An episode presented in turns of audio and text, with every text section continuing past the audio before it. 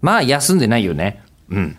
世間は世間はっていうか、はいえっと1月とかって、う今ん年休み長いとこ多いんでしょなんだかんだでどういうことですかえっとどうせあんまり出社しない方がいいし、ああ、なる時期ほ的ど。にね、うんうん。うんであ集のまるなーっこつって。うまあまあ7日ぐらいまで休んでもみたいなうんうん、うん。感じになっていて、年末も、えっと28日ぐらいから休んでる、うん。うん、方々が多いわけですよん29ぐらいからかな、うん。うん、で、えーうちの会社もそうです28が仕事納めでおうおう、えーで、えーっていう中なんですけど、はい私1月の6日に舞台の初日ってことは、うんえー世間様的には、10えー舞台稽古も12月の31日とうん1月1日だけが休みなんです。えー、なんか近所のスーパーみたいですね。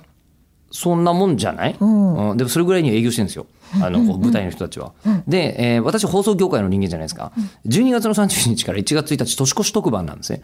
えーうまい具合に、えー、と休むところが働いてるんです。あ、この人。えーででしかも「ミューコンプラス」普通に12月30日までありますし、えーでちなみに1月の4日から「ミューコンプラス」放送してますので月曜ですもんね。そうなんですよ。で、しかもお疲6れ様です日から、うんあの、こう、舞台始まっちゃうでしょはいええ何それっていう年末年始なんですよ。うわー、ええ大変だわー。だから、暦通りどころじゃないわけですね。そっそうなんかです。よ。えー、私いつから働いてんだろう。まだあの、2020年にいるじゃないですか。そうね。私。でも声優さんって結構年末年始ちゃんと休むよね。あのー休める人と休めない人の差が、もうどんどん広がってるなって2019年まで思ってました。どういうことあの、収録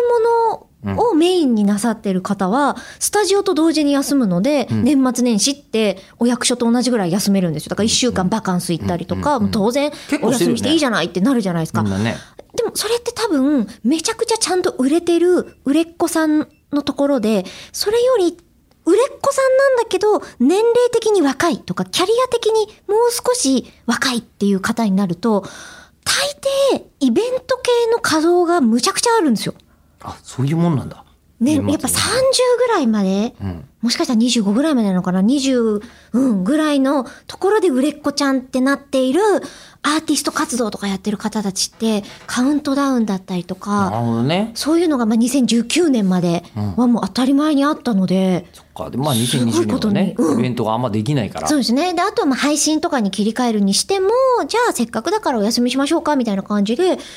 く、あの、いわゆるむちゃくちゃ働いてる子たちが、あのと解き放たれて。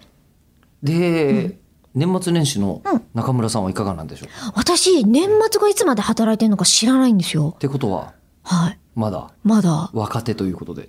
若手声優と一緒にお届けしておりますい、信